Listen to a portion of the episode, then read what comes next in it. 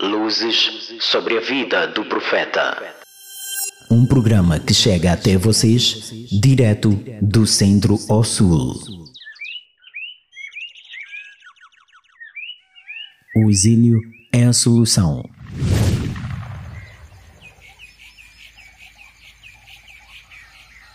A calma e serena Meca hoje parece preocupada com seu povo, clamando pela unidade de Allah e deixando de o associarem a outros.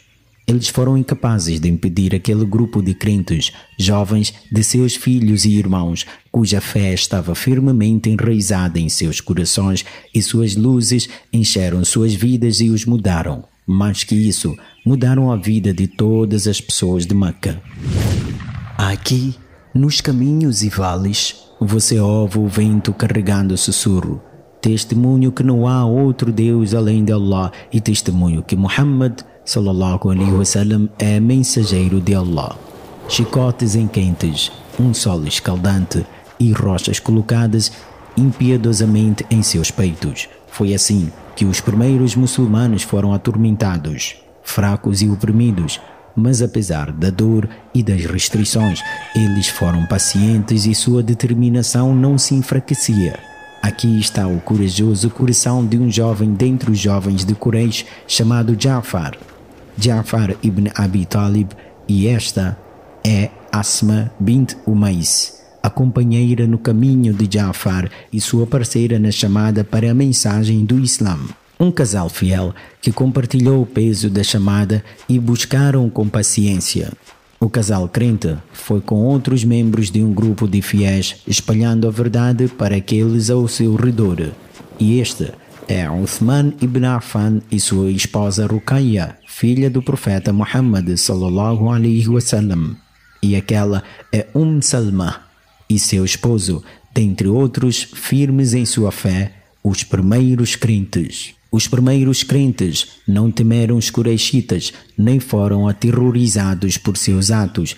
Eles continuaram conscientizando as pessoas ao seu redor para que viessem à luz de Allah que os guiou até ele. Mas os Quraishitas não iriam permitir isso. É uma guerra implacável que ameaça sua própria existência. A falsidade nunca vai aceitar a verdade, mesmo que seja apenas uma única palavra.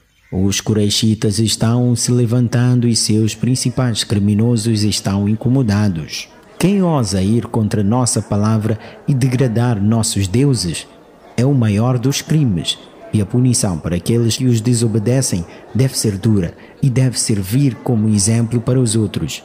As retaliações continuam, e a chamada ao Islã também continua, e a aflição se intensifica, e a paciência cresce. Na escuridão da noite, entre as estradas de Meca, um homem é pisoteado e seu corpo se deteriora em resultado da tortura. Esse homem não tinha um clã que pudesse protegê-lo, então os politeístas o dominaram e impuseram a ele o pior dos sofrimentos. Rabab ibn al-Arat era um jovem crente, piedoso, era escravo de uma idólatra chamada Umm Ammar al-Khuzaiya. Quando soube que ele havia aceitado o Islã, perdeu a cabeça e trouxe alguém para torturá-lo para que voltasse ao seu politeísmo. Eles os torturaram de várias formas, até que chegaram ao ponto de porem em suas costas uma rocha incandescente que só se apagou com a gordura da sua própria pele. Mas o jovem crente estava muito firme em sua religião mais firme que as montanhas de Meca. O tormento apenas o tornou mais forte. Rabab tinha dinheiro com Al-As ibn Wail, um dos tiranos dos Quraishitas e o mais perverso deles. Rabab precisava de seu dinheiro e foi pedi-lo a Al-As. Bateu na porta de Al-As e saiu para ele. O que você quer, Rabab? Eu quero o meu dinheiro que deixei com você. Al-As se voltou a ele, respondeu com arrogância: Eu não vou te dar até que você descreia em Muhammad. Aqui, Rabab respondeu-lhe com certeza de um crente: Eu não duvido de Muhammad sallallahu alaihi wasallam, nem que Allah te tire a vida e te traga de volta à vida. Al-As respondeu então rudemente: Se isso acontecer e eu tiver dinheiro e um filho, então você virá até mim e eu te devolverei seu dinheiro. Al-As pensou que seus bens seriam eternos e que seu dinheiro não se perderia e que ele permaneceria assim entre bens e filhos. Então Allah revelou um versículo no Alcorão que será recitado até o dia da ressurreição.